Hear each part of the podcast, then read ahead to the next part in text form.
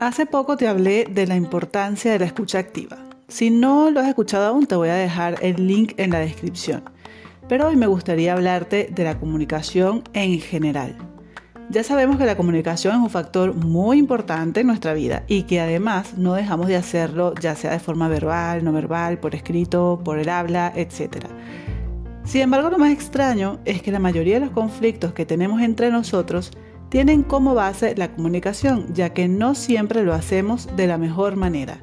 Y por eso hoy quiero hablarte de los cinco errores más comunes que hacemos a la hora de comunicarnos, para hacerlos conscientes y cambiarlos. Cambiando estas acciones, algunas de las consecuencias que vamos a poder evitar son los malos entendidos y hasta malas relaciones.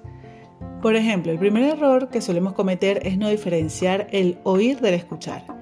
Oír es simplemente hacer uso de nuestro sentido auditivo, sin prestar atención. Escuchar amerita prestar atención a lo que está sucediendo de forma global, las palabras, el lenguaje no verbal, el tono de voz, etc. Y para comunicarnos es necesario escuchar en lugar de oír.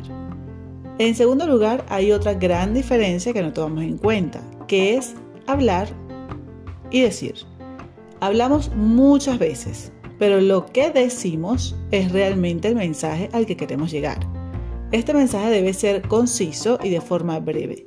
Así mantenemos la atención de nuestro interlocutor y evitamos malos entendidos. En tercer lugar, es dar por sentado lo que consideramos o intentar predecir lo que nos van a decir. Esta es creo que la más común de todas. Para ahorrarnos tiempo, preferimos suponer en lugar de preguntar o averiguar. Esta es otra de las grandes causas de los malos entendidos. En cuarto lugar, es la falta de autoconfianza o credibilidad. Estos dos factores pueden hacer que no expresemos de manera apropiada el mensaje, ya que puede faltar asertividad en él al no saber expresar nuestras opiniones, lo que trae como una de sus consecuencias no saber poner límites y evitar la confianza mutua. Último lugar, pero no menos importante, es no tomar en cuenta las emociones del otro la validación emocional consiste en dar feedback emocional a la otra persona, no solo con palabras, sino también con el lenguaje no verbal. Con ello, el otro se siente atendido, reconocido, comprendido y se crea un ambiente de confort.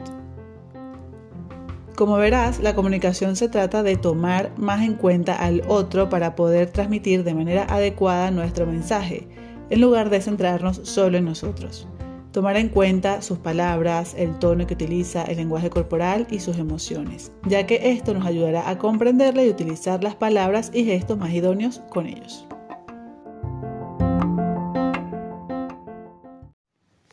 Hace poco te hablé de la importancia de la escucha activa. Si no lo has escuchado aún, te voy a dejar el link en la descripción. Pero hoy me gustaría hablarte de la comunicación en general. Ya sabemos que la comunicación es un factor muy importante en nuestra vida y que además no dejamos de hacerlo ya sea de forma verbal, no verbal, por escrito, por el habla, etc. Sin embargo, lo más extraño es que la mayoría de los conflictos que tenemos entre nosotros tienen como base la comunicación, ya que no siempre lo hacemos de la mejor manera. Y por eso hoy quiero hablarte de los cinco errores más comunes que hacemos a la hora de comunicarnos, para hacerlos conscientes y cambiarlos. Cambiando estas acciones, algunas de las consecuencias que vamos a poder evitar son los malos entendidos y hasta malas relaciones.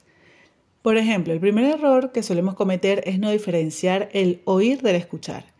Oír es simplemente hacer uso de nuestro sentido auditivo, sin prestar atención. Escuchar amerita prestar atención a lo que está sucediendo de forma global, las palabras, el lenguaje no verbal, el tono de voz, etc y para comunicarnos es necesario escuchar en lugar de oír. En segundo lugar, hay otra gran diferencia que no tomamos en cuenta, que es hablar y decir. Hablamos muchas veces, pero lo que decimos es realmente el mensaje al que queremos llegar. Este mensaje debe ser conciso y de forma breve. Así mantenemos la atención de nuestro interlocutor y evitamos malos entendidos. En tercer lugar, es dar por sentado lo que consideramos o intentar predecir lo que nos van a decir. Esta es creo que la más común de todas. Para ahorrarnos tiempo, preferimos suponer en lugar de preguntar o averiguar. Esta es otra de las grandes causas de los malos entendidos. En cuarto lugar, es la falta de autoconfianza o credibilidad. Estos dos factores pueden hacer que no expresemos de manera apropiada el mensaje, ya que puede faltar asertividad en él al no saber expresar nuestras opiniones, lo que trae como una de sus consecuencias no saber poner límites y evitar la confianza mutua. Último lugar, pero no menos importante, es no tomar en cuenta las emociones del otro. La validación emocional consiste en dar feedback emocional a la otra persona, no solo con palabras, sino también con el lenguaje no verbal. Con ello, el otro se siente atendido, reconocido, comprendido y se crea un ambiente de confort. Como verás, la comunicación se trata de tomar más en cuenta al otro para poder transmitir de manera adecuada nuestro mensaje, en lugar de centrarnos solo en nosotros. Tomar en cuenta sus palabras, el tono que utiliza, el lenguaje corporal y sus emociones, ya que esto nos ayudará a comprenderle y utilizar las palabras y gestos más idóneos con ellos.